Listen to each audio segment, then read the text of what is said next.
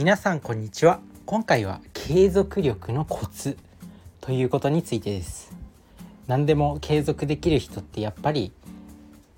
いずれもう成果を出していくっていうのがもう世の断りみたいな。世の何？世の中のなんか一つの成果を出す法則みたいな感じになってるんですけどそんな継続力、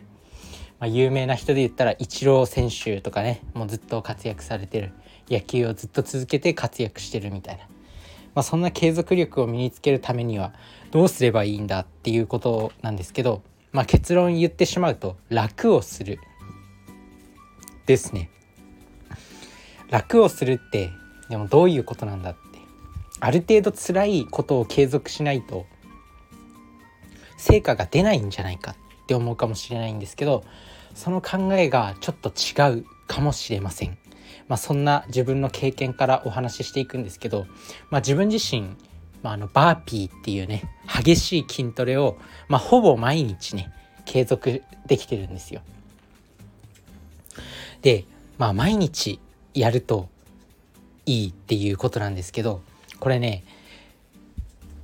たまにこう2日とか3日ぐらい空いちゃう時っていうのがやっぱあるんですね。生活してると、まあ、実家に帰ったりとか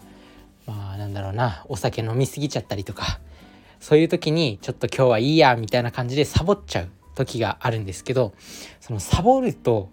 次やる時に辛いんですよね。めちゃくちゃ辛い。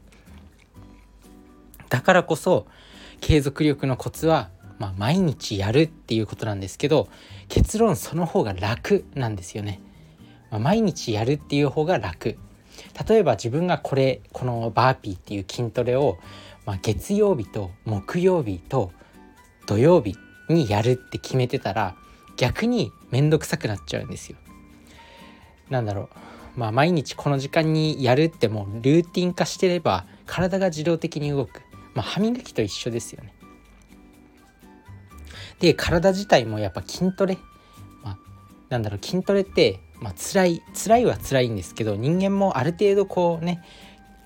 忍耐力とかなんだろうそういう慣れてくるんで、まあ、いい意味でも悪い意味でも慣れるっていう力があるんで毎日やってた方が筋トレも楽なんですよ。で日が空いちゃうとやっぱりきつくなるんですよねそのバーピーも。だからこそ毎日やるっていうのがいいと思いますブログ書いてる人とか自分自身もこのポッドキャスト毎日喋ってるけど多分3日とか4日とかはたまた1週間とか喋る期間が空いてしまうと多分ねこの言葉の何て言うの発想とか頭の回転、まあ、やっぱ喋るには本当に次々と頭の中から言葉を出していかなくちゃいけないんですけどそういう頭の回転とかもすごく落ちてしまう。で喋れなくなってしまう。で喋れなくなるから楽しくなくなって継続が途絶えてしまうっていうことにもなるんで、まあ、結論もう毎日やるっていうのが結構ね継続力のコツなんですよね。だからもう楽をしろ楽をしようっていう。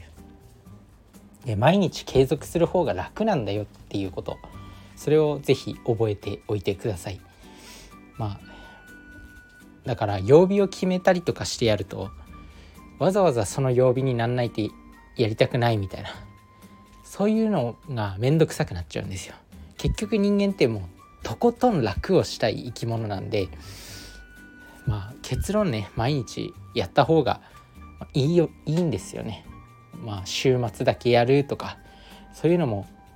まあ、いいのかもしれないんですけど毎日やる方がやっぱ楽ですよ体的にもなんか能力的にも。